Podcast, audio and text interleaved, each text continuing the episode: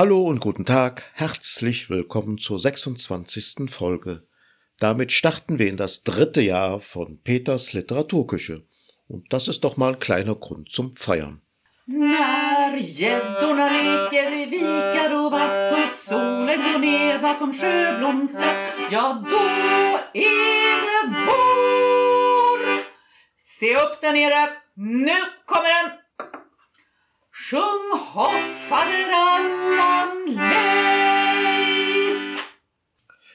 Das waren Mimi Nielsdotter und Erik Rundholz mit einer schwedischen Snapsvisa, sozusagen ein Toast auf das vergangene Jahr.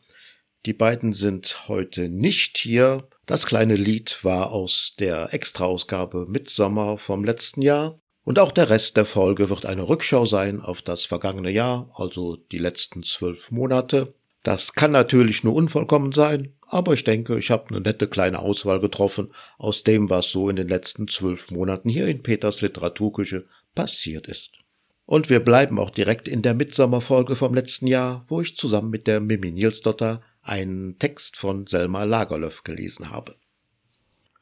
Der Hochzeitsmarsch.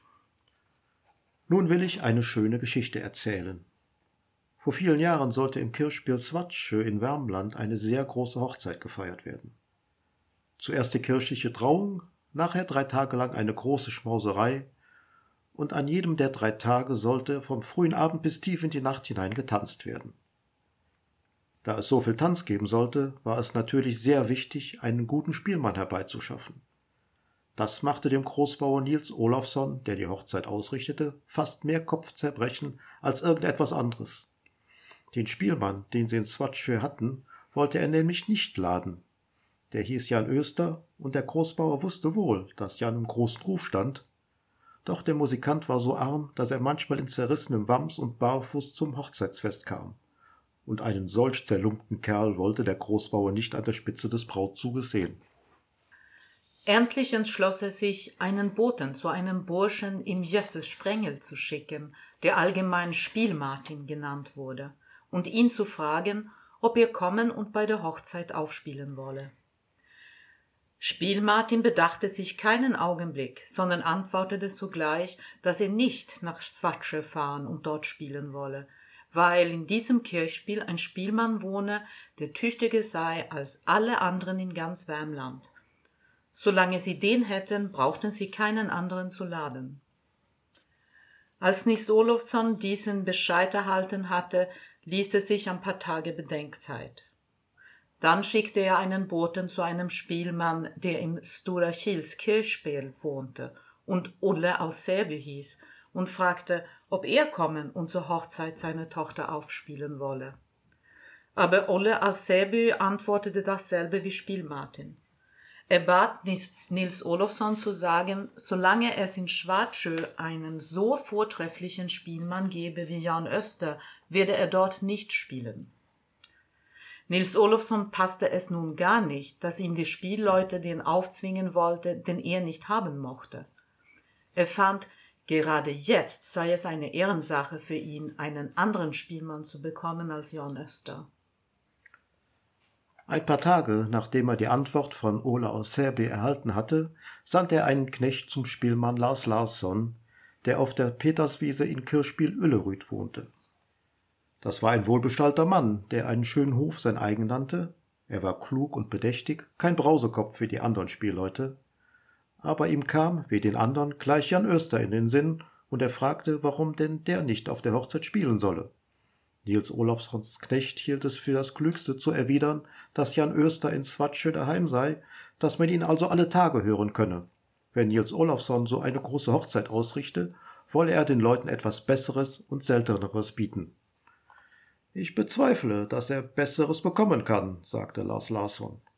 Ach, ihr wollt dasselbe antworten wie Spiel Martin und Olle aus Säby, sagte der Knecht und erzählte, wie es ihm da gegangen war. Lars Larsson hörte die Erzählung des Knechts aufmerksam an, dann saß er lange schweigend und grübelte. Endlich gab er doch seine Einwilligung. Bestelle deinem Herrn, dass ich für die Einladung danke und kommen werde, sagte er zu dem Knecht. Am nächsten Sonntag fuhr Lars Larsson nach der Swatsjöer Kirche. Er fuhr gerade über den Kirchenhügel, als die Hochzeitsschar sich aufzustellen begann, um nach der Kirche zu ziehen. Er kam in seinem eigenen Wagen mit einem guten Pferde gefahren, war in einen schwarzen Tuchanzug gekleidet und nahm die Violine aus einem polierten Futteral.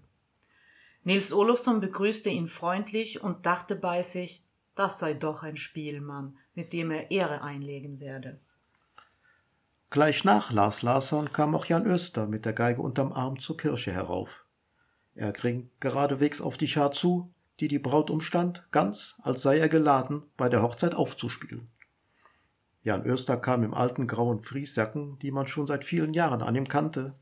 Weil es aber eine große Hochzeit war, hat sein Weib versucht, die Löcher an den Ellbogen auszubessern und große grüne Flicken darauf gesetzt. Jan Öster war ein großer, schöner Kerl und hätte sich stattlich an der Spitze des Hochzeitszuges ausgenommen, wenn er nicht so schlecht gekleidet und sein Gesicht nicht von Sorgen und hartem Kampf mit dem Unglück so gefurcht gewesen wäre. Als Lars Larsson John Öster kommen sah, schien er ein wenig missmutig. Ja, so. Ihr habt Jan Öster auch bestellt, sagte er halblaut zu Nils Olofsson. Na, es kann ja nicht schaden, wenn wir zwei Spielleute sind, bei einer so großen Hochzeit. Ich habe ihn nicht gerufen, beteuerte Nils Olofsson. Ich begreife nicht, warum er gekommen ist. Warte nur, ich will ihn gleich wissen lassen, dass er hier nichts zu suchen hat. Dann hat ihn irgendein Störenfried herbestellt, sagte Lars Larsson. Aber wenn ihr meinem Rat folgen wollt, dann tut nichts dergleichen, sondern geht hin und heißt ihn willkommen. Ich habe gehört, er sei ein jähzorniger Bursche und niemand kann wissen, ob er nicht Zank und Händel anstiften würde, wenn ihr ihm sagt, dass er nicht geladen ist. Das sah auch der Großbauer ein. Jetzt, da der Hochzeitszug sich gerade auf dem Kirchenhügel ordnete, durfte es keinen Zank geben. Nils ging deshalb auf Jon Öster zu und hieß ihn willkommen. Darauf stellten sich die beiden Spielleute an die Spitze des Zuges. Das Brautpaar ging unter dem Baldachin, die Ehrenjungfrauen und Führer der Braut folgten, Paar hinter Paar, dann kamen die Eltern und die Verwandten. Ein langer, ansehnlicher Zug. Als alles bereit war, ging ein Brautführer zu den Musikanten und bat sie, den Hochzeitsmarsch anzustimmen. Beide Spielleute setzten die Geigen ans Kinn, aber weiter kamen sie nicht, so blieben sie stehen. Es war nämlich ein alter Brauch in Swatsche, dass der vornehmste der Spielleute den Hochzeitsmarsch anstimmte. Der Brautführer sah Lars Larsson an, als erwartete er, dass der anfange. Doch Lars Larsson sah Jan Öster an und sagte, Jan Öster muss anfangen. Jan Öster konnte aber nicht begreifen, dass der andere, der so fein gekleidet war wie nur irgendein vornehmer Herr, nicht mehr sein wolle als er, der in seinem zerrissenen Frieskittel aus der elenden Hütte kam, aus Armut und Not. Nein, um Gottes Willen, sagte er nur, nein, um Gottes Willen. Er sah, wie der Bräutigam den Arm ausstreckte und Lars Larsson anstieß und rief, Lars Larsson soll anfangen. Aber Jan Öster, den Bräutigam das sagen hörte, nahm er sogleich die Geige vom Kinn und trat einen Schritt zurück. Lars Larsson rührte sich aber nicht vom Fleck, sondern blieb ruhig und gelassen auf seinem Platz stehen, aber er erhob den Bogen nicht. Jan Öster soll anfangen, wiederholte er. Er sagte die Worte eigensinnig und beharrlich, wie einer, der gewohnt ist, seinen Willen durchzusetzen. Im Hochzeitszug entstand Unruhe über die Verzögerung. Der Brautvater kam heran und bat Lars Larsson anzufangen. Der Küster wäre schon in der Kirchentür getreten und winke ihnen, sich zu sputen. Der Geistliche stünde schon am Altar und warte. Dann musst du Jan Öster bitten, dass er zu spielen anfängt, sagte Lars Larsson. Wir Spielleute halten ihn nun einmal für den tüchtigsten unter uns. Das mag wohl sein, sagte der Bauer. Aber wir Bauern halten weder dich, Lars Larsson, für den wackersten. Auch die anderen Bauern versammelten sich um sie. Fangt nun an, sagten sie. Der Pfarrer wartet schon, die Gemeinde lacht uns ja aus. Lars Larsson stand ebenso hartnäckig und unerschütterlich da wie zuvor. Ich verstehe nicht, warum die Leute dieses Kirchspiel durchaus nicht wollen, dass ihr eigener Spielmann über alle anderen gestellt wird, sagte er. Nils Olofsson raste vor Wut darüber, dass alle sich verschworen hatten, ihm Jan Öster aufzuzwingen. Er trat dicht an Lars Larsson heran und flüsterte Jetzt merke ich, dass du es bist, der Jan Öster hergerufen hat, und dass du das Ganze angezettelt hast, um ihn zu ehren. Aber nun spute dich und fange zu spielen an, sonst jage ich den Lumpenkerl mit Schimpf und Schande von dem Kirchenhügel fort. Lars Larsson sah ihm gerade ins Gesicht und nickte ihm zu, ohne den geringsten Groll zu zeigen. Ja, ihr habt recht, antwortete er. Das muss ein Ende nehmen. Er winkte Jan Oester an seinen früheren Platz zurückzukehren. Hierauf ging er selbst ein paar Schritte vor und drehte sich um, so dass alle ihn sehen konnten. Dann schleuderte er den Bogen weit von sich, zog sein Messer aus der Tasche und schnitt alle vier Geigenseiten durch. Sie sprangen mit scharfem Klang. Man soll nicht von mir sagen, dass ich mich mehr dünke als Jan Oester, rief er. Mit Jan Oester aber verhielt es sich so. Seit drei Jahren ging er einher und grübelte über eine Weise, von der er fühlte, dass sie in ihm lebe, die er aber nicht über die Seiten brachte, weil er daheim immer von grauen Sorgen gebunden war und ihm nie etwas widerfuhr, das ihn über die tägliche Plage hinausheben konnte. Als er jetzt Lars Larssons Seitenspringen hörte, warf er den Kopf zurück und sog die Luft in tiefen Zügen ein. Seine Gesichtszüge waren gespannt, als lausche er Tönen, die aus weiter, weiter Ferne zu ihm klängen. Dann begann er zu spielen. Die Weise, über die er drei Jahre gegrübelt hatte, stand auf einmal klar vor ihm, und während sie ertönte, ging er mit stolzen Schritten zur Kirche hinab. Nie vorher hatte die Hochzeitsschar solche Weise vernommen. Sie zog sie so unwiderstehlich mit sich fort, dass niemand stehen bleiben konnte. Und alle waren so froh über Jan Öster und Lars Larsson, dass der ganze Hochzeitszug mit feuchten Augen in die Kirche kam. Zum Abschluss des Schwedenblocks gibt es noch eine Weise, die in Schweden immer am Vorabend von Mitsommer gesungen wird, vorgetragen von Mimi Nielsdotter und Erik Rundholz. So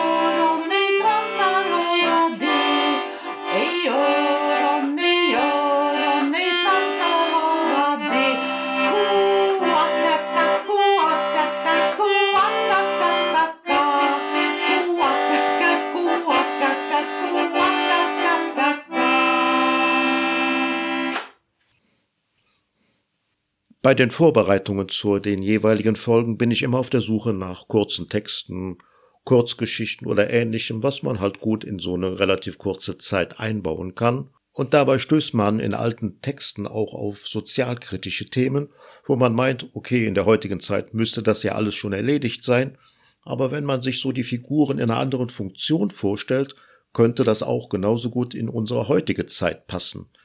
Wie jetzt der Text von Anton Tschechow, die Geschichte spielt im kaiserlichen Russland, aber stellt euch einfach mal vor, er würde in der heutigen Zeit spielen, die Figuren einfach in einer anderen Funktion.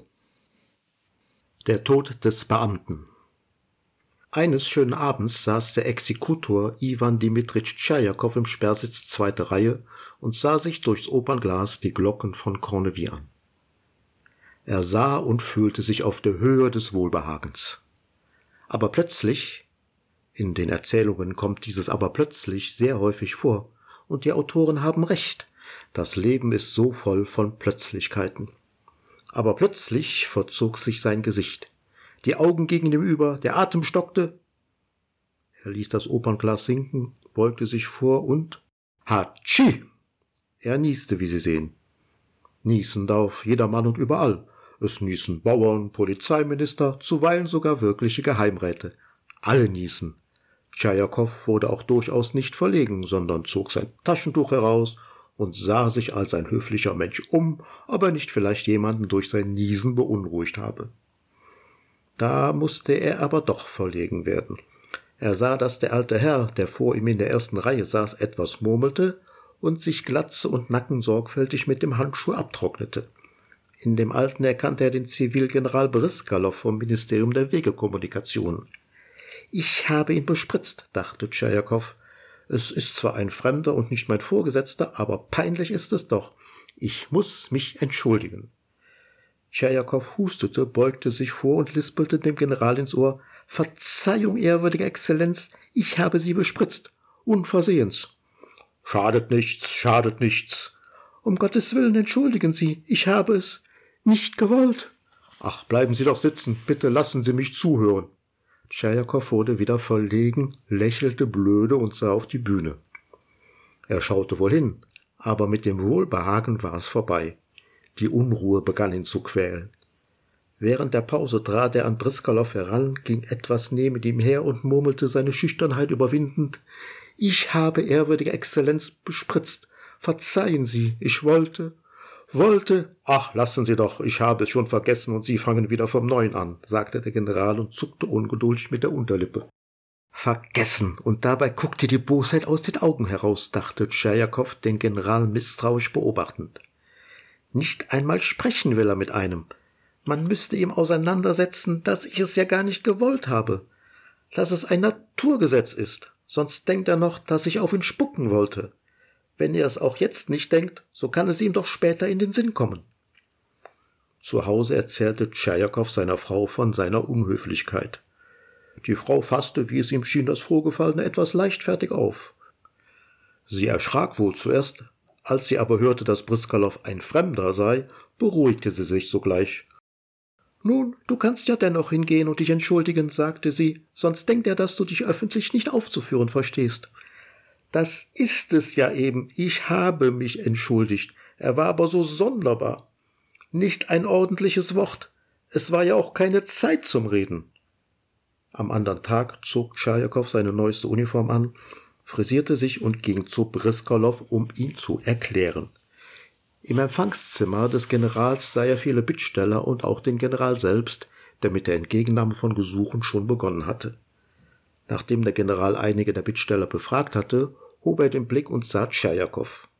Gestern im Arkadia-Theater, wenn wird die Exzellenz sich entsinnen, rapportierte der Exekutor, nieste ich und bespritzte unversehens Ehrwürdige Exzellenz Fatz, was für ein Unsinn! Gott, was für ein Zeugs! Sie belieben? wandte sich der General an den nächsten Bittsteller. Nicht einmal sprechen will er mit mir, dachte Tscherjakow erbleichend. Er ist also böse. Nein, das kann ich so nicht lassen. Ich muss ihm erklären. Als der General den letzten Bittsteller entlassen hatte und sich in die inneren Gemächer begeben wollte, ging ihm Tscherjakow nach und murmelte Exzellenz, wenn ich es wage, ehrwürdige Exzellenz zu belästigen, so veranlasst mich dazu nur das Gefühl der Reue. Ich habe es, wie Sie selbst wissen, nicht mit Absicht getan. Der General machte ein weinerliches Gesicht. Sie wollen mich einfach zum Besten halten, mein Herr, sagte er in der Tür verschwindend. Zum Besten halten, dachte Tschajakow. Ja, wieso denn? Ein General und kann eine so einfache Sache nicht begreifen. Übrigens, wenn er so hochnäsig ist, werde ich mich auch nicht mehr bei ihm entschuldigen. Hol ihn der Teufel. Ich werde ihm einen Brief schreiben, aber hingehe ich nicht mehr, bei Gott nicht. So dachte Tscherjakow auf dem Weg nach Hause. Den Brief an den General schrieb er nicht. Er grübelte, grübelte und konnte ihn nicht ausgrübeln. So musste er am anderen Tag doch hingehen, um seine Erklärung persönlich abzugeben. Ich habe gestern ehrwürdige Exzellenz belästigt, stammelte er, als der General ihn fragend anblickte. Nicht um ehrwürdige Exzellenz auszulachen, wie Sie zu sagen beliebten. Ich entschuldige mich, weil ich genießt habe und Sie bespritzt. Zu lachen aber dachte ich nicht. Wie dürfte ich auch lachen? Wenn wir lachen würden, wo bliebe dann der Respekt vor den hohen Personen? Machen Sie, dass Sie hinauskommen, brüllte plötzlich der General blau werdend und am ganzen Körper bebend. Wie? stammelte leise und vor Schreck vergehend Tscherjakow. Pack dich hinaus, wiederholte der General und stampfte mit den Füßen. Im Magen bei Tscherjakow riss etwas. Ohne was zu hören oder zu sehen, retirierte er zur Tür und auf die Straße. Unbewusst kam er nach Hause, legte sich, ohne die neue Uniform auszuziehen, aufs Sofa und starb. Natürlich ist diese Geschichte überzeichnet, auch für die damalige Zeit, aber mit solchen Übertreibungen kommt man an den inneren Kern einer Wahrheit ganz gut heran. Ein Meister für Übertreibungen, wie ich finde, und für Grotesken ist Hermann Harry Schmitz.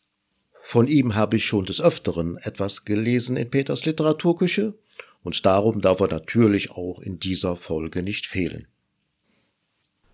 Das stille Villenviertel Onkel Baldover Bunzlau verkaufte eines Tages seine gutgehende chemische Reinigungsanstalt, er nannte sie Fabrik, die er seit vielen Jahren in einem Hinterhaus einer Mietskaserne in der Vorstadt betrieb, an den Bauunternehmer Dörres Spießratz. Er hatte sich sein Leben lang genügend geplagt, um ein Vermögen beiseite zu bringen, das ihn in die Lage setzte, behaglich von seinen Zinsen zu leben. Er scharrte und raffte zusammen, wo er nur konnte, und gönnte sich nicht das geringste Vergnügen. Er wohnte in zwei recht primitiven Zimmern im Hinterhaus anschließend an die Räume seiner Anstalt. Das Vorderhaus war bis unter das Dach an allerlei armes Volk vermietet. Von morgens früh bis abends spät war er tätig. Die wenigen Arbeiter, die er hatte, mussten fest ran. Er ließ es sich nicht nehmen, selbst den Verkehr mit der Kundschaft auszuüben und nahm die zur Reinigung gebrachten Stücke persönlich in Empfang.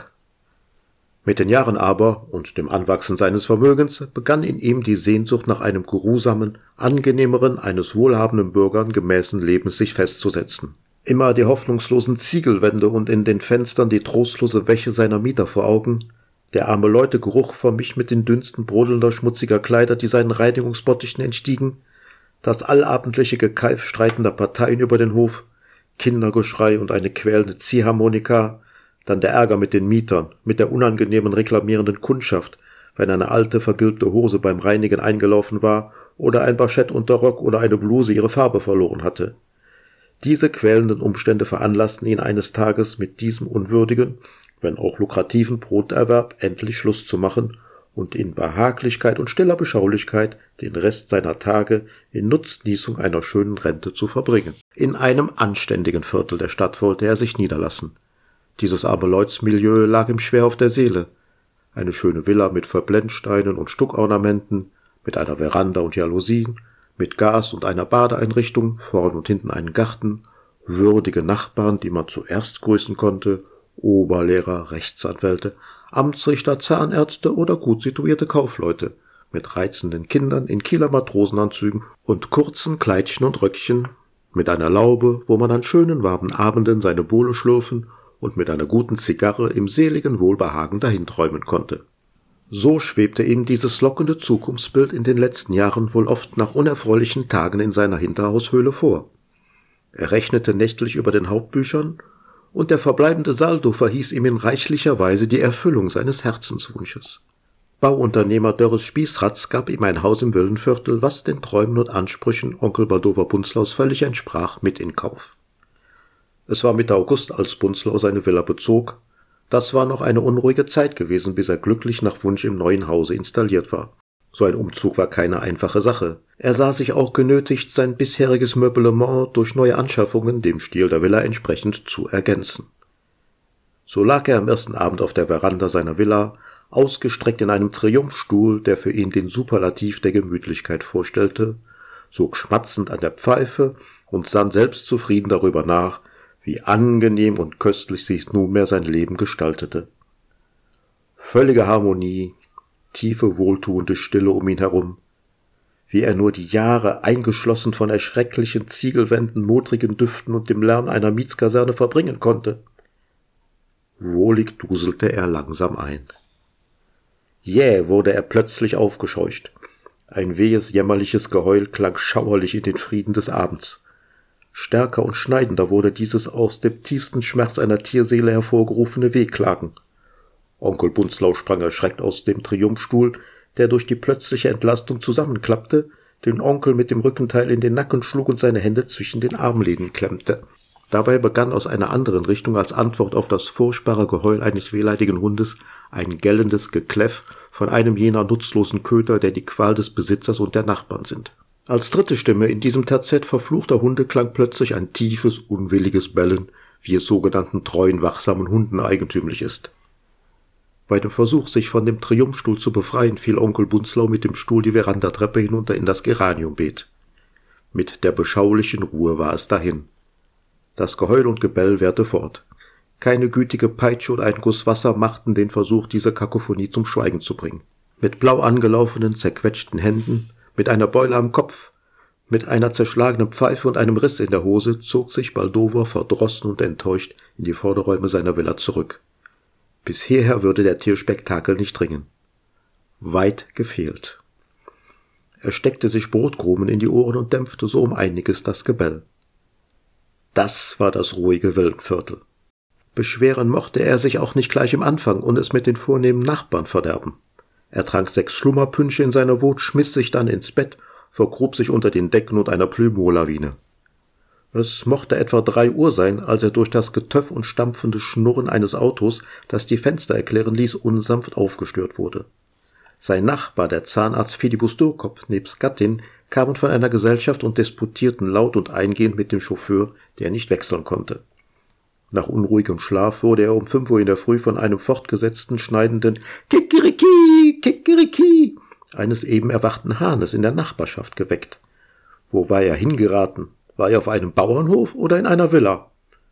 Mit schwerem Kopf von den sechs Pünschen und der gestörten Nachtruhe, mit der schmerzhaften Beule am Hinterkopf saß er verdrossen beim Frühstück und reflektierte, dass bei Gott seine frühere Hinterhauswohnung doch auch ihre Annehmlichkeiten gehabt hätte. Klötsch, klatsch, klötsch, klatsch, so begann es plötzlich im Garten des Nebenhauses, wo Herr Mertens, ein wohlhabender Getreidehändler mit seiner großen Familie wohnte. Klitsch, klatsch, klitsch, klatsch. Es war wie Ohrfeigen für den Onkel Bunzlau. Etwa eine Stunde dauerte dieses Ausklopfen der Teppiche. Er nahm die Zeitung zur Hand, um seine Gedanken abzulenken von diesen quälenden Störungen. Lautes Geschrei und lärmende spielende Kinder löste das Klitsch-Klatsch des Teppichklopfens ab. Onkel Bunzlau hasste ausgelassene schreiende Kinder. Peng, kling, peng, kling. Ein Tennisball knallte an die Scheiben des Fensters, dass die Scherben flogen. Der kräftig geschleuderte Ball traf Baldover Bunzlau in das Auge. Mertens Kinder spielten Tennis. Den Onkel packte die Wut, er sprang auf, schlug mit der Faust auf den Tisch, dass die Kaffeekanne hoch in die Luft hüpfte, auf den Brotteller fiel und zerbrach. Dock, dock, dock, dock, dock, machten die Hühner von zwei Häuser weiter. Bunzlau steckte sich wieder Brotkrumen in die Ohren, zu viel und zu tief hinein. Bis zum Trommelfell ging der Pfropfen. Das kitzelte und schmerzte dann. Es war zum Verrücktwerden. Mit einer rostigen Haarnadel versuchte er den Brotstopfen zu entfernen, was ihm gelang. Dock, dock, dock, dock, klopfte das Gegacker des vermadedeiten Federfehs wie ein Hohn gegen die Trommel seiner Ohren. Und das war das ruhige Villenviertel. Herr des Himmels. Er stülpte sich einen dickwollenen Kaffeewärmer über den Kopf und verkroch sich im Buffet, wo er zwei Flaschen Burgunder fand, die er gierig trank. Das beruhigte ihn ein wenig. Er setzte all seine Hoffnungen auf ein ungestörtes Mittagsschläfchen. Nach einem ergiebigen Mahle baute er sich mit Sorgfalt Kisten und Pleit in dem Triumphstuhl, dem er die gestrige Heimtücke verziehen hatte, auf und schlief bald ein. Rrr, rrr, rrr, sprang auf einmal ein metallisch stoßweise Gescharre in die mittagliche Stille. Rrr, rrr, rrr, Taktgemäß drang es auf den schlafenden Onkel ein. Der Zahnarzt Dürkop, dem vom Arzt nach dem Essen Bewegung im Freien vorgeschrieben war, bearbeitete die Bleiche mit einem schlecht geschmierten, wackeligen Rasenmäher, um für seinen Stoffwechsel und Stärkung der Muskeln zu profitieren. Wenngleich auch der Rasen bereits wie glatt rasiert war, so hinderte es ihn nicht im Interesse seiner Bewegungstherapie, in seinem lärmenden, ruckweisen Hin- und Herstoßen des Meers munter fortzufahren. Der Onkel sprang auf, verhedderte sich in seinem Pleit und in dem heimtückisch zusammenklappenden Triumphstuhl. Klitsch, klatsch, klitsch, klatsch. Herr Dürkop klopft jetzt aus den gleichen hygienischen Gründen die Teppiche aus. Mertens Kinder spielten im Garten, sie hatten eine Autohupe bekommen, auf der sie unausgesetzt tuteten. Die Hunde in den verschiedenen Häusern wurden unruhig und bellten. Einige Häuser weiter wurde bei offenem Fenster ein Klavier gestimmt. Das stereotype Gegacke der Hühner zwei Häuser weiter war im besten Gange. Dock, Baldover Bunzlau war dem Irrsinn nahe. Zerdrückt und einen Finger abgeklemmt, gelang es ihm nach einer Weile, sich aus den Verstrickungen des Stuhles und des Pleits zu befreien. Er stürzte hinaus und eilte sinnlos durch die Straßen. Er flüchtete sich auf den Kirchhof weit vor der Stadt, setzte sich über ein wildfremdes Grab und weinte. Spät abends wagte er sich in seine Villa, zum Himmel flehend um eine stille Stunde auf der Veranda. Aber lautes Stimmengewirr empfing ihn und das krächzende Geräusch eines abgespielten Phonographen. Nachbarn tranken eine Bowle auf ihrem Balkon. Dann sang man dazwischen furchtbar falsch und misstönend das Weserlied. Die Nachbarn feierten bis spät in die Nacht. Onkel Bunzlau betrank sich in seiner Not mit acht Schlummerpünchen. Die Hühner und das Teppichklopfen ließ ihn trotz der alkoholischen Schwere schon früh erwachen. Er ging zugrunde, wenn das nicht anders würde. Dann wieder dachte er energisch zu sein und zu versuchen, sich an die verschiedenen Geräusche zu gewöhnen. Er ertrug das Geschrei der Kinder von Mertens, den Hunde- und Tünerlärm in aller Ergebung und Überwindung. Sein Mittagsschläfchen verdarb ihm der Naturmensch und Zahnarzt Dürkop mit seinem Teppichklopfen. Aber er nahm sich zusammen. Heute wollte er sich nicht ärgern, wo sein Namenstag war. Im Gegenteil, er wollte auch mal feiern und fröhlich sein. Es war ein schöner warmer Abend, und er bereitete sich eine köstliche Bohle mit saftigen Pfirsichen, die er in der Laube im Garten zu trinken gedachte. Geröstete Kaviarschnitten bildeten den Auftakt und köstliche Zigarren lockten aus der Kiste. Nebenan spielten und johlten die Kinder, sie schienen sich mit einem Ball zu beschäftigen.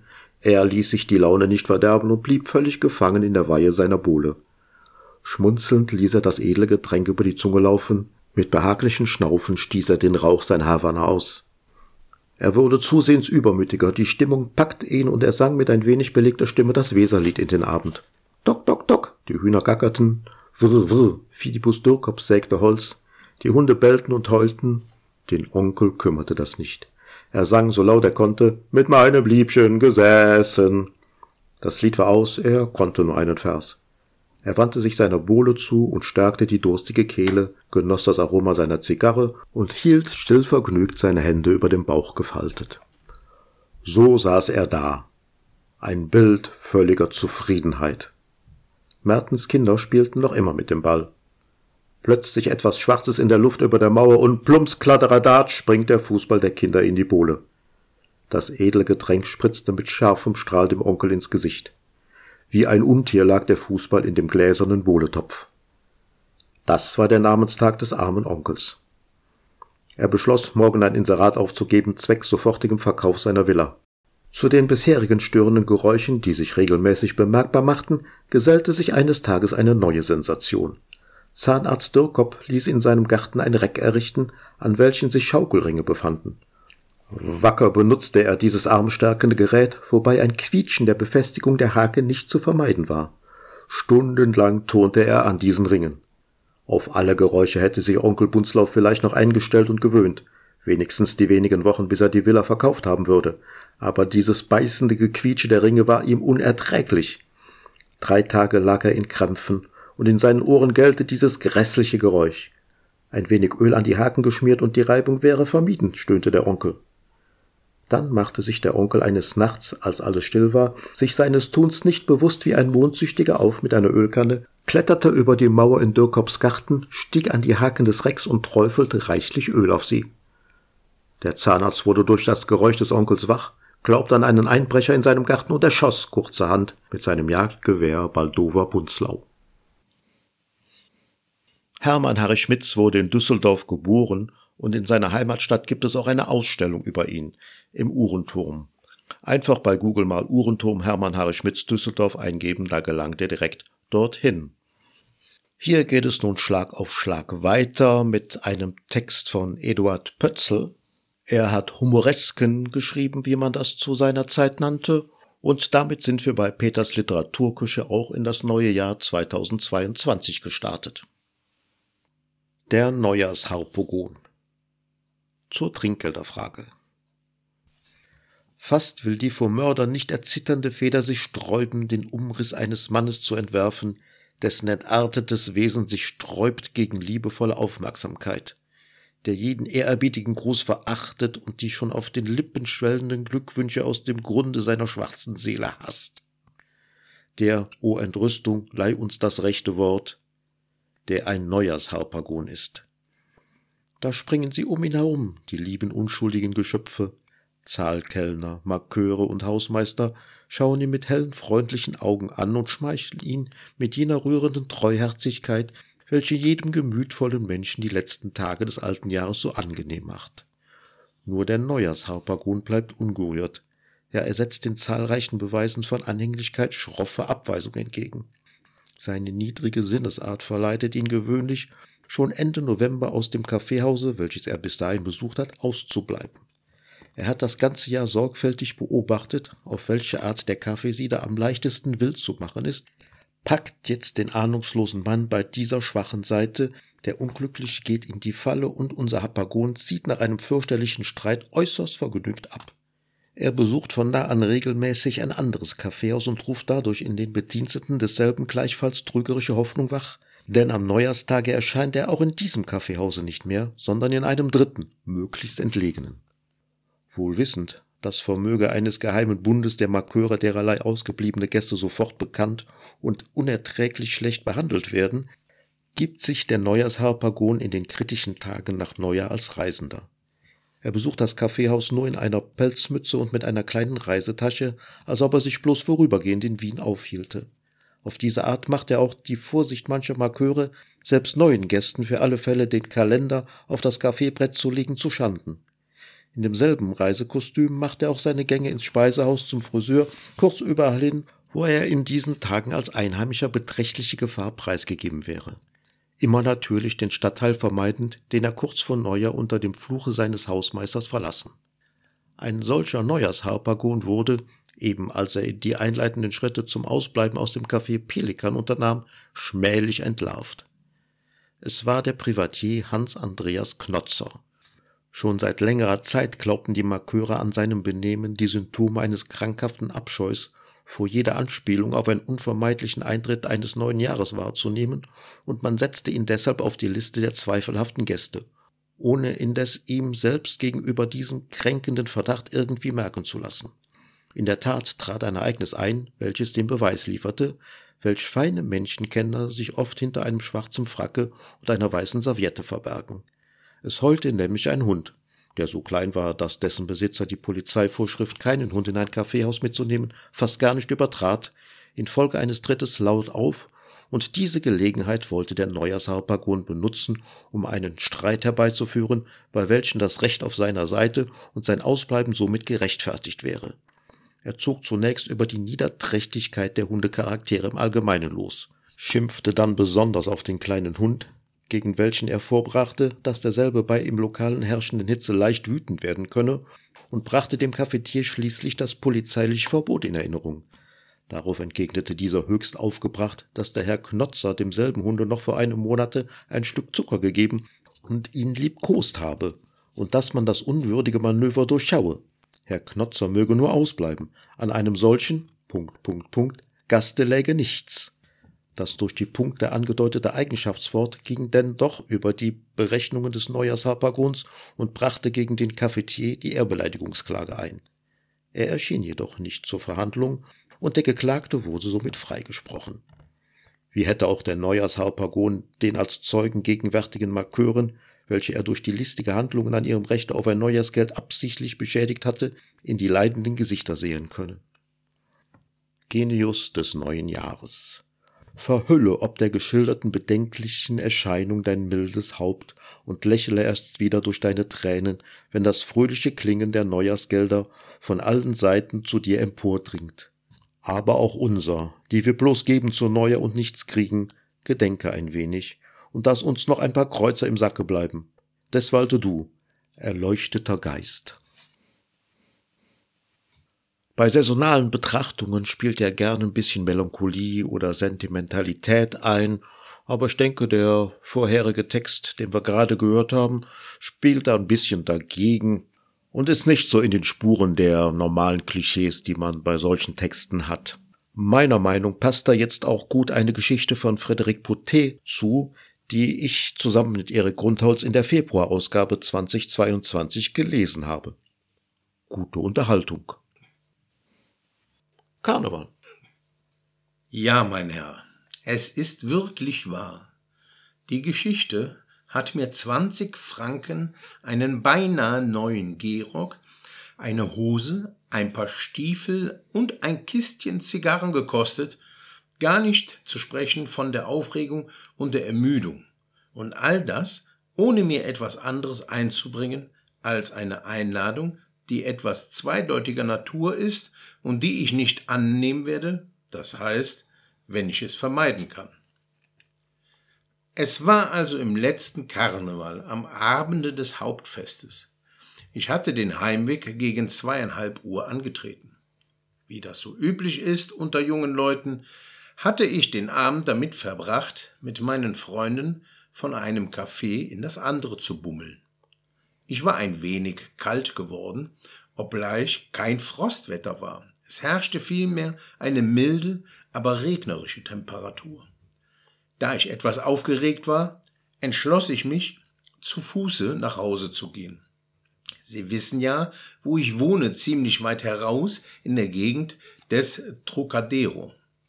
Das ist ja allerdings ein ordentlicher Weg, aber ich dachte, ein tüchtiger Marsch würde mir guttun. Meine Stimmung war keineswegs rosig, ich empfand das Bedürfnis, über mich selbst nachzudenken und machte mir plötzlich klar, wie töricht es doch von mir sei, die kostbare Zeit des ohnehin so kurzen Lebens damit zu vergeuden, bei jeder Gelegenheit und auch ohne jede Gelegenheit dem Vergnügen nachzujagen, anstatt ernstlich zu arbeiten und zu versuchen, Karriere und mir einen Namen zu machen. Ich gelobte mir selbst, in Zukunft endlich etwas vernünftiger zu werden und fasste die besten Vorsätze, als ich plötzlich von einer seltsam harten, rauen Stimme angeredet wurde. Um Gottes Willen. Ich blieb erschrocken stehen. Wer ist da? Was gibt es? fragte ich, ohne jemand erkennen zu können. Um Gottes Willen, wiederholte die Stimme, deren harter Klang an das Knirschen einer sich in schlecht geölten Angeln bewegenden Türe erinnerte. Dann sah ich, wie unter einer Bank hervor ein geradezu entsetzlich verlumptes und seltsames Wesen hervorkroch. Der Mensch war ganz mit Schmutz und Unrat bedeckt, und sein Anblick war zugleich Mitleid und Ekel erregend. Beim Schein der Straßenlaterne sah ich, dass er eine ordinäre Maske von rosa Karton mit einer furchtbar großen karikierten Nase und einen großen schwarzen Bart trug. Unter einer heruntergezogenen Kapuze sahen seine Augen in dem beschmutzten rosa Karton der Maske aus wie zwei schwarze Löcher. Seine Gestalt war außerordentlich schmal und dürftig. Er ging zusammengebückt und hatte die Hände in die Taschen seines Narrenkleides gesteckt, das mit kleinen Schellen besetzt war, die bei jedem Windstoße leise ertönten. Nun, sagte ich, was gibt es denn? Gehen wir zu Ihnen, sagte er, mich vorwärts stoßend. Wieso zu mir?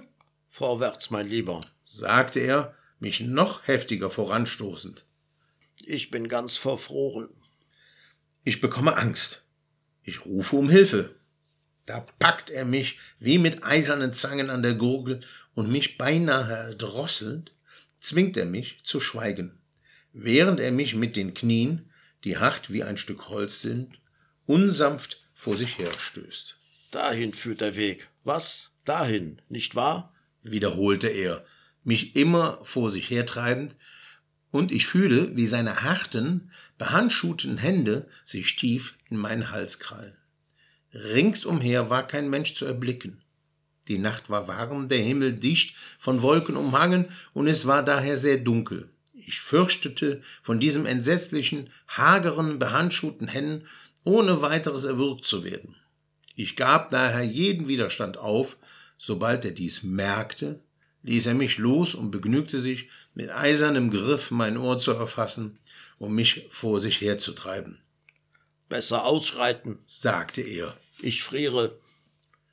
So trotteten wir in ziemlich raschem Tempo durch die ganze vereinsamte Allee.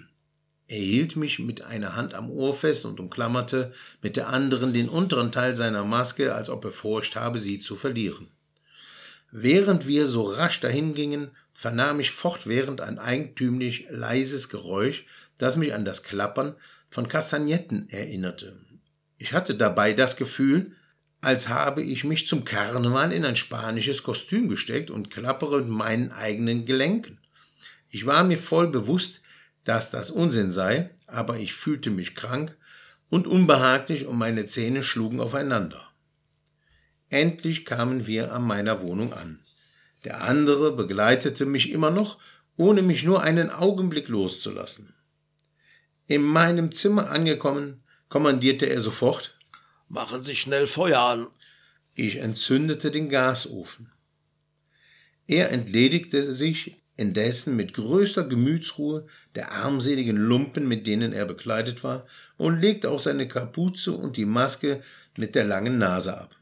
Ich aber erkannte mit Grauen, dass unter diesem Plunder nichts weiter als ein Skelett verborgen war. Ja, mein Herr, bei meiner Erde ein wirkliches, wahrhaftiges Skelett ohne jeden Fleischansatz, ein nur aus blanken Knochen bestehendes Skelett. Es reckte sich, es klapperte mit seinen Gelenken und Fingerknochen, geht ganz gemächlich an mein Fenster, von dem es ohne weiteres den schönen Vorhang herunterreißt, um sich damit zu umhüllen. Dann kommt mein seltsamer Gast an den Ofen zurück, nimmt davor Platz, setzt beide Füße auf den Kamin und stößt einen tiefen Seufzer Befriedigung aus. Ach, wie gut das tut, sagte er. Die schöne Wärme. Geben Sie mir eine Zigarre, lieber Herr. Ich bin so furchtbar kalt geworden. Ohne Sie wäre ich verloren gewesen. Es ist einfach widerlich. Ich empfand bereits eine gewisse Teilnahme für ihn, wollte das aber natürlich nicht merken lassen. Was ist denn so widerlich? fragte ich ihn. Nun, die Konfetti, antwortete er, und der Regen, auch die Leute, denen man begegnet, die Bank, unter der ich mich verborgen hatte und alles andere. Alles ekelt mich an. Aber, sagte ich, weshalb sind Sie denn unter diese Bank gekrochen und weshalb sich mit Konfetti werfen lassen? Wären Sie doch. Während ich doch ruhig in meinem Grabgewölbe weilen und mich mit Lesen oder Schlafen beschäftigen könnte, nicht wahr? Aber was wollen Sie? Man weiß sich nie mit dem, was man hat, zu begnügen. Jedenfalls werden mir die Erfahrungen dieser Nacht mir eine Lehre sein. Dann, sagte ich, haben Sie Ihr Grab verlassen?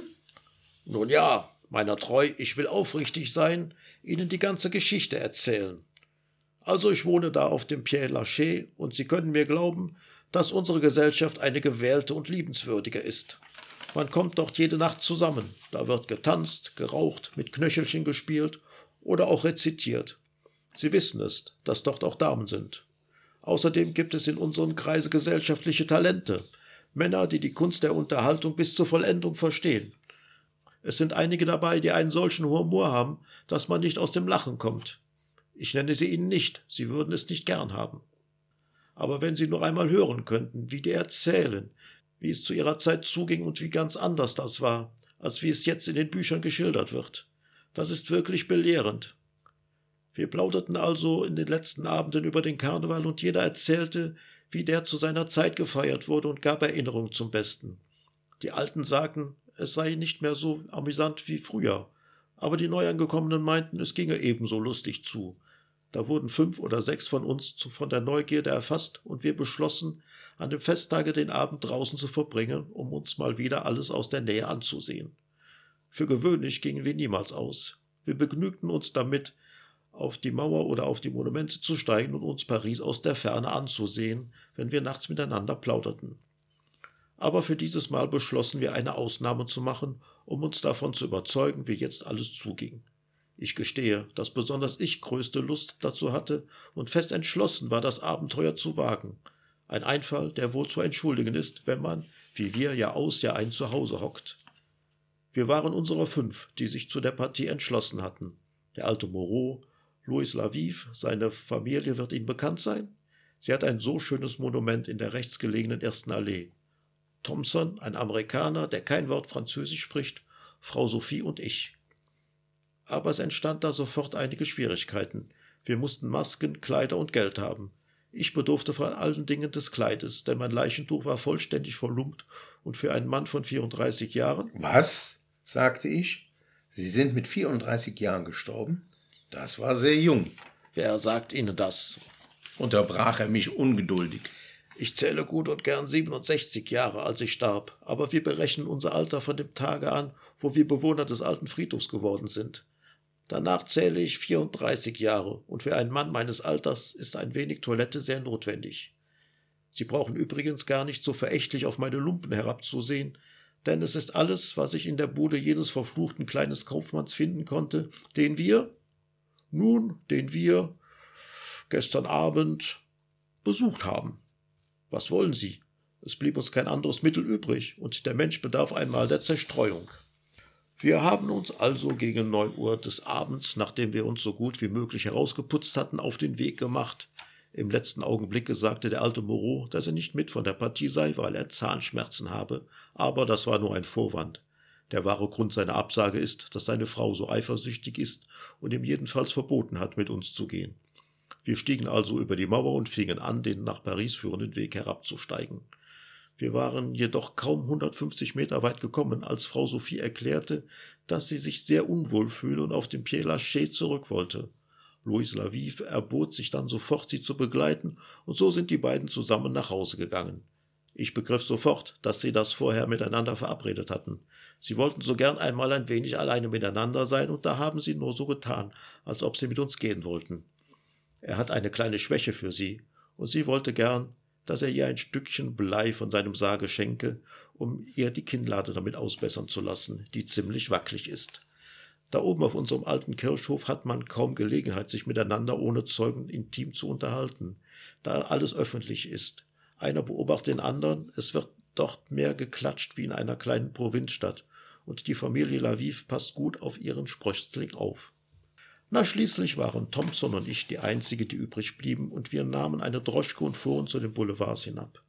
Aber, lieber Gott, wie verändert fanden wir alles, und welche Sitten herrschten dort heutzutage.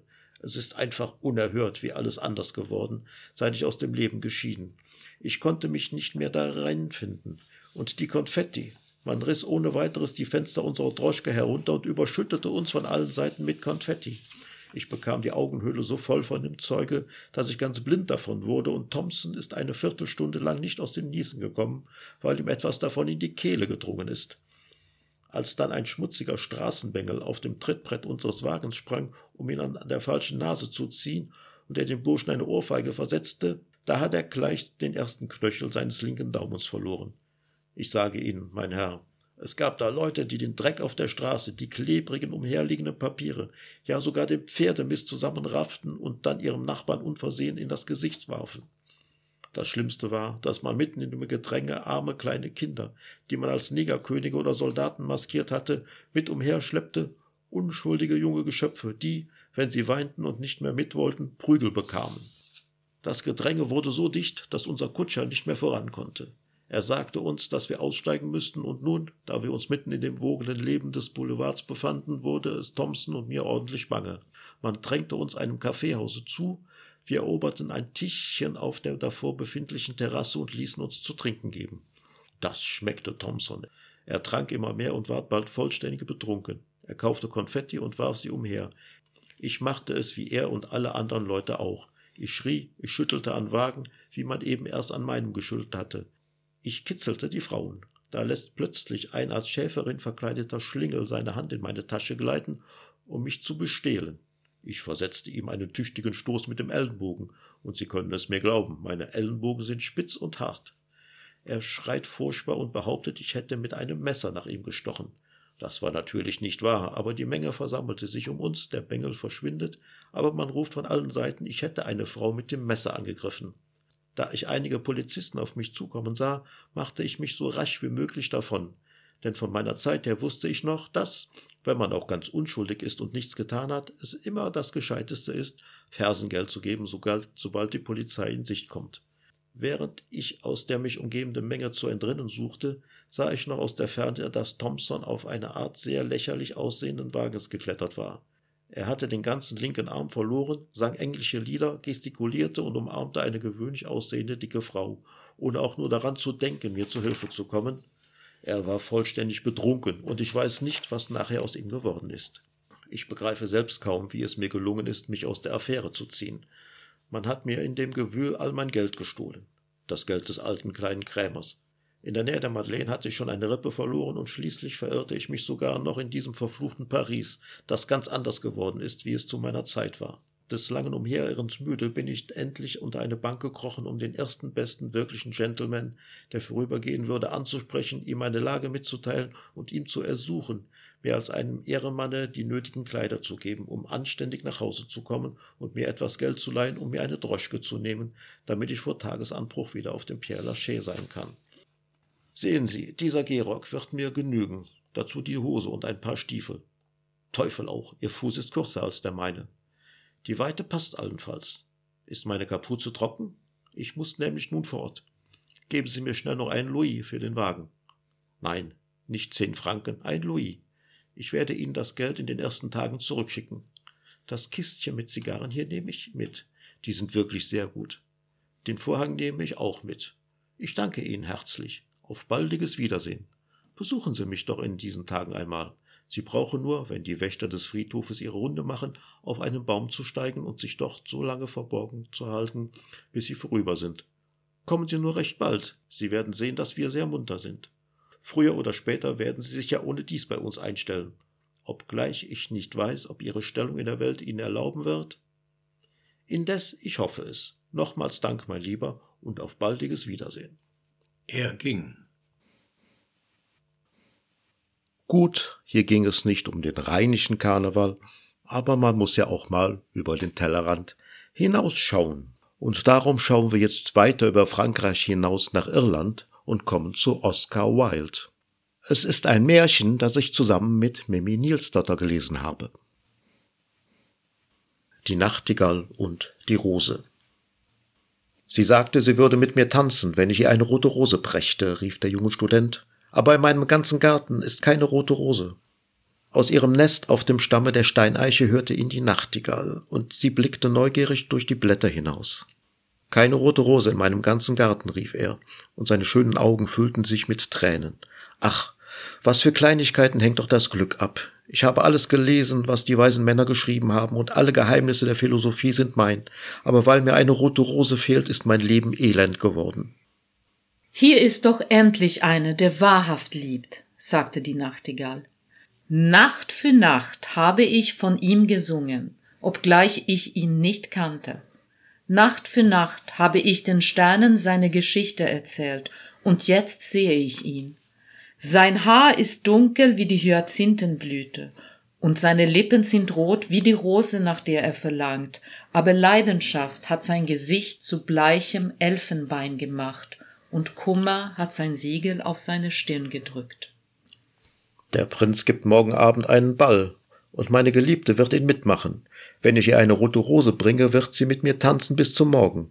Wenn ich ihr eine rote Rose bringe, werde ich sie in meinen Armen halten, sie wird ihr Haupt an meine Schulter lehnen, und ihre Hand wird sich in meine schließen. Aber es wächst keine rote Rose in meinem Garten, deshalb werde ich einsam sitzen, und sie wird an mir vorübergehen. Sie wird mich nicht beachten, und mein Herz wird brechen. Das ist wirklich die wahre Liebe. Wovon ich singe, das erleidet er. Was mir Lust ist, ihm ist es Schmerz. Sicherlich, Liebe ist etwas Wundervolles. Sie ist kostbarer als Smaragde und wertvoller als echte Opale. Für Perlen und Granatäpfel kann man sie nicht kaufen, noch ist sie auf dem Marktplatz ausgestellt. Man kann sie bei keinem Händler erstehen noch lässt sie sich in eine Waagschale für Gold auswiegen.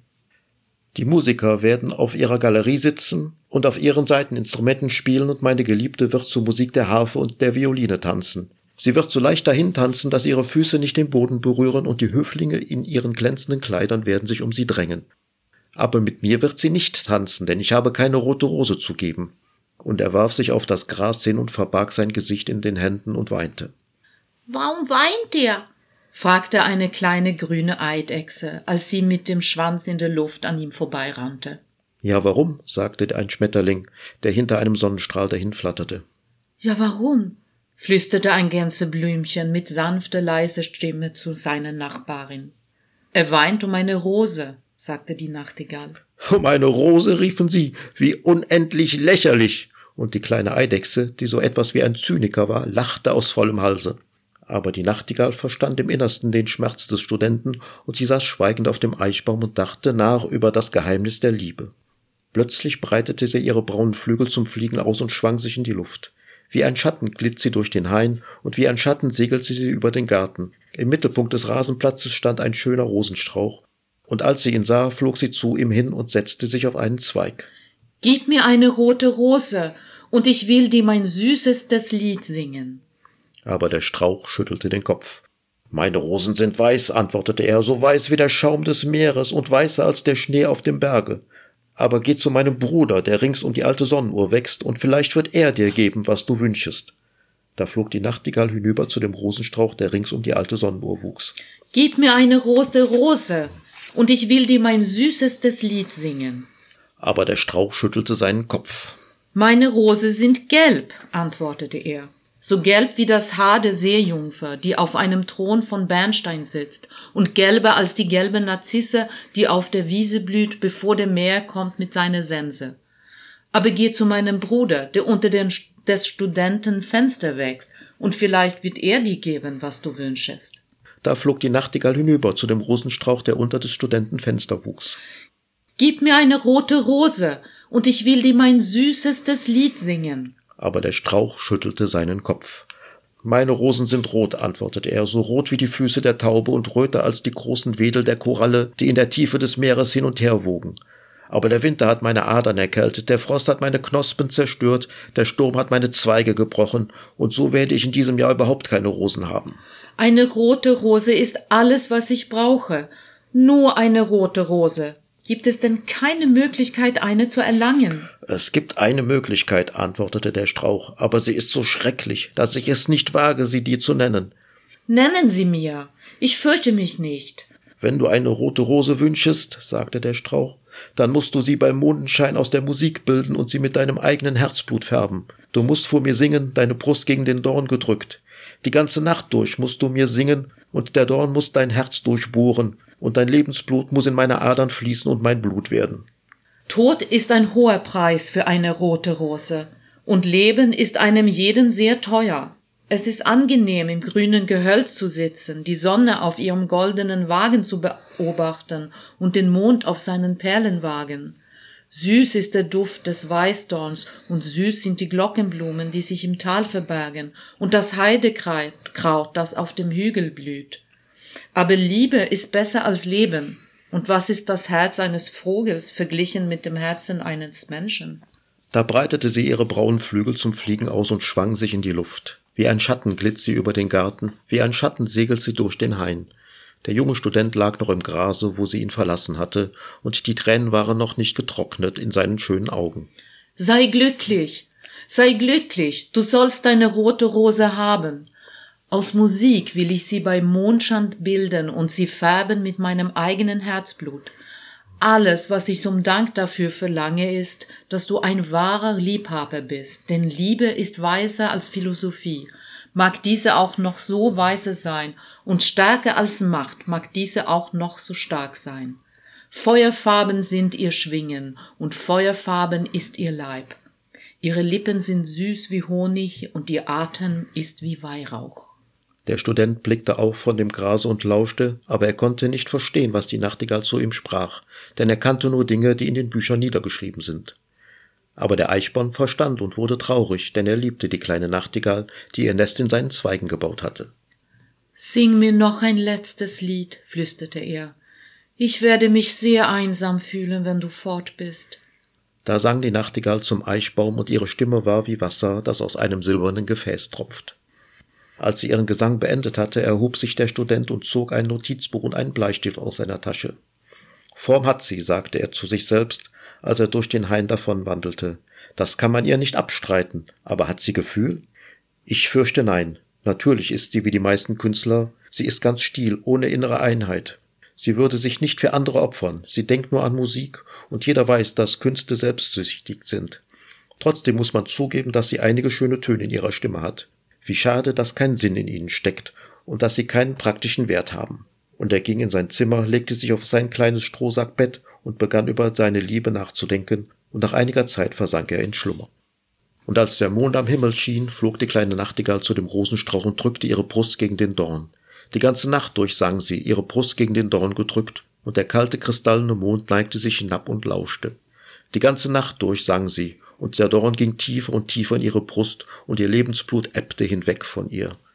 Sie sang zuerst von der Geburt der Liebe im Herzen eines Knaben und eines Mädchens, und auf dem obersten Zweig des Rosenstrauchs da erblühte eine wunderbare Rose. Blumenblatt nach Blumenblatt, wie ein Lied dem andern folgte. Bleich war sie im Anfang wie der Nebel, der über den Fluss hängt, bleich wie die Füße des Morgens und silbern wie die Schwingen der Dämmerung wie der Schatten einer Rose in einem silbernen Spiegel, wie der Schatten einer Rose in einem Wasserpfuhl, so war die Rose, die auf dem obersten Zweig des Rosenstrauß erblühte.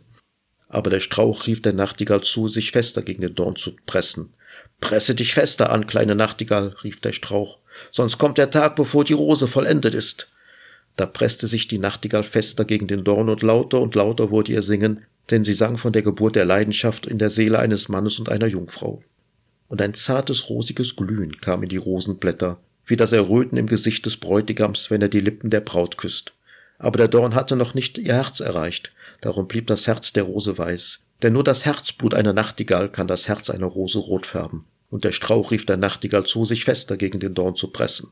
Presse dich fester an, kleine Nachtigall, rief der Strauch, sonst kommt der Tag, bevor die Rose vollendet ist. Da presste sich die Nachtigall fester gegen den Dorn an, und der Dorn berührte ihr Herz, und ein scharfes Wehgefühl durchfuhr sie. Bitter, bitter war das Weh, und wilder und wilder wurde ihr Singen, denn sie sang von der Liebe, die durch den Tod geheiligt wird, von der Liebe, die im Grab nicht stirbt. Und die wunderbare Rose wurde tiefrot wie die Rose des östlichen Himmels, tiefrot war der Kranz in Blütenblättern und tiefrot wie ein Rubin war das Herz. Aber der Nachtigallstimme wurde schwächer und ihre kleinen Flügel begannen zu zittern und ein Nebel legte sich über ihre Augen. Schwächer und schwächer wurde ihr Singen und sie fühlte, wie etwas in ihrer Kehle ihr den Atem benahm. Da gab sie einen letzten Ausbruch von Musik. Der bleiche Mond hörte ihn. Er vergaß den Tagesanbruch und verharrte am Himmel. Die rote Rose hörte ihn, zitterte ganz und gar vor Entzücken und öffnete ihre Blumenblätter der kalten Morgenluft. Das Echo trug ihn zu seiner purpurnen Höhle in den Bergen und erweckte die schlafenden Schäfer aus ihren Träumen. Er flutete durch das Schilfrohr am Flusse und diese trug die Botschaft nach dem Meere. Sieh an, rief der Strauch. Die Rose ist jetzt vollendet, aber die Nachtigall gab keine Antwort, denn sie lag tot in dem hohen Gras mit dem Dorn in ihrer Brust. Und gegen Mittag öffnete der Student sein Fenster und blickte hinaus. Was für ein wunderbarer Glücksfall, rief er. Hier ist eine rote Rose. In meinem ganzen Leben habe ich keine solche Rose gesehen. Sie ist so schön, dass sie sicherlich einen langen lateinischen Namen haben muss. Und er neigte sich hinaus und pflückte sie. Dann setzte er seinen Hut auf und lief mit der Rose in der Hand nach des Professors Haus. Die Tochter des Professors saß im Türeingang und wickelte blaue Seide auf eine Rolle, und ihr kleiner Hund lag zu ihren Füßen. Sie sagten, sie würden mit mir tanzen, wenn ich ihnen eine rote Rose brächte, rief der Student. Hier ist die roteste Rose der Welt. Sie werden sie heute Abend an ihrem Herzen tragen, und wir werden zusammen tanzen, dann will ich Ihnen sagen, wie ich sie liebe. Aber das Mädchen runzelte die Stirn. Ich fürchte, sie wird zu meinem Kleid nicht passen, antwortete sie.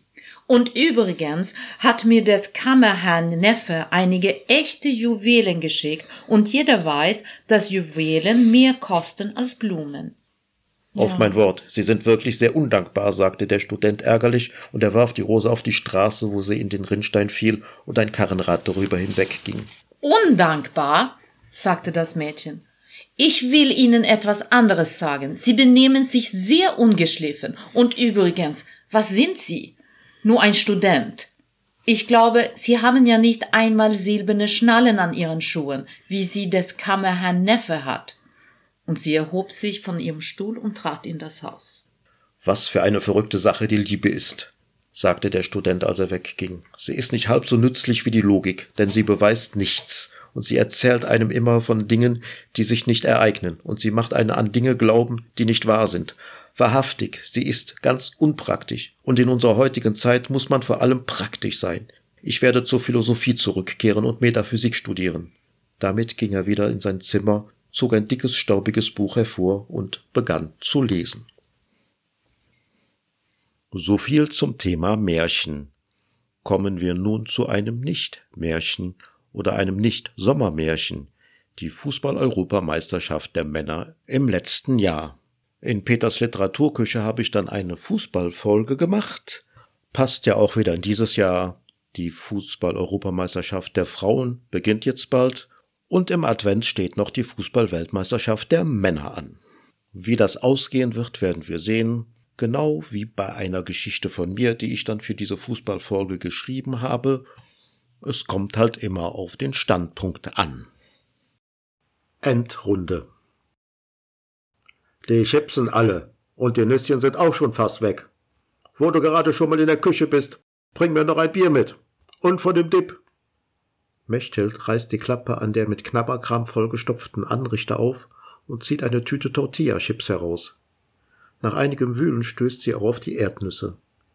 Beides wirft sie genervt auf den Küchentisch und holt eine Schüssel und Bier aus dem Kühlschrank. Aus dem Wohnzimmer dröhnt das Gröhlen von Klaus, der so lautstark wie textunsicher versucht, die Nationalhymne mitzusingen. Mechthild klatscht einen großen Löffel Dip aus der Schüssel auf eine kleine Schale, sie streift sich Gummihandschuhe über und holt aus dem Küchenschrank ein, hinter dem Putzmittel verstecktes braunes Fläschchen und träufelt von der Flüssigkeit reichlich in den Knoblauchdip. Wo bleibt das Bier? schreit Klaus. Es kann doch nicht so schwer sein, eine Pulle Bier pünktlich zum Spiel abzuliefern. Und vergiss das Klammerzeug nicht. Ist schon auf dem Weg, Schatz. Sie rührt den Dip kräftig durch. Ganz speziell für dich, du Penner, murmelt sie. Mechtelt packt alles auf ein Tablett und trottet ins Wohnzimmer. Das Sofa ist überzogen mit einer großen Deutschlandfahne.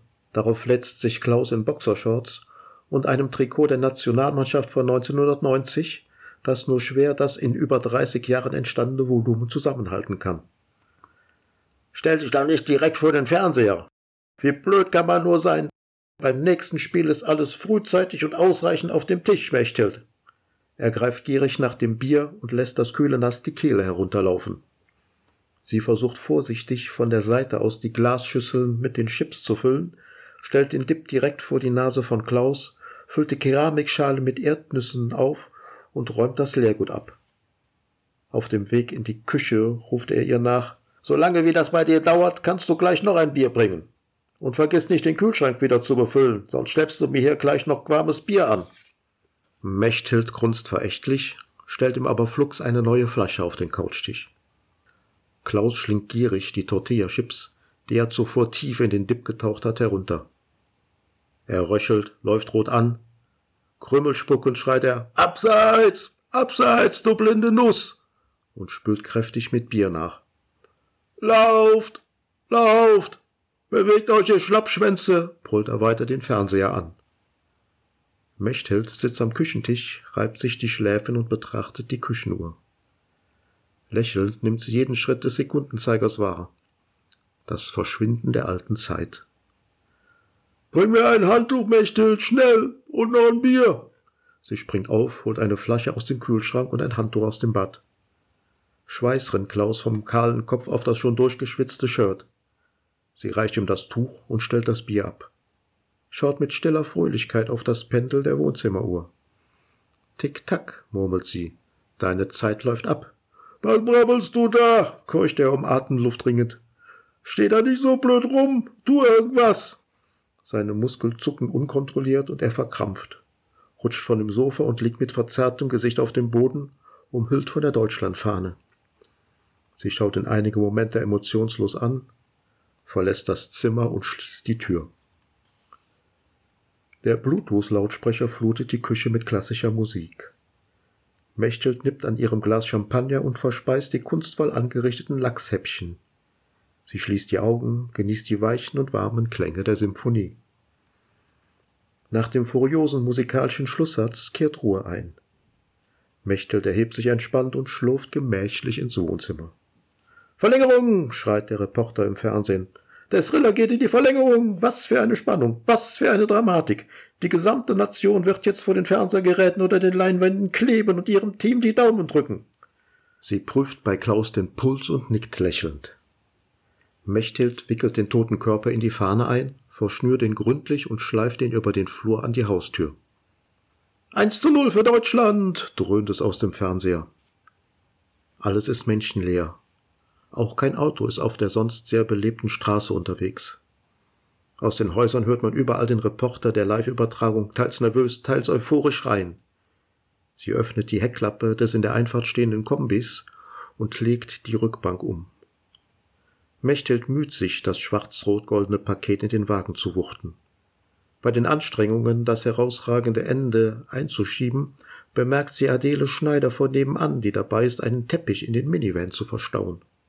Entsetzt starren sich beide Frauen an, bis sich ihre Gesichtszüge entspannen, sie einander verständnisvoll und wissend zunicken.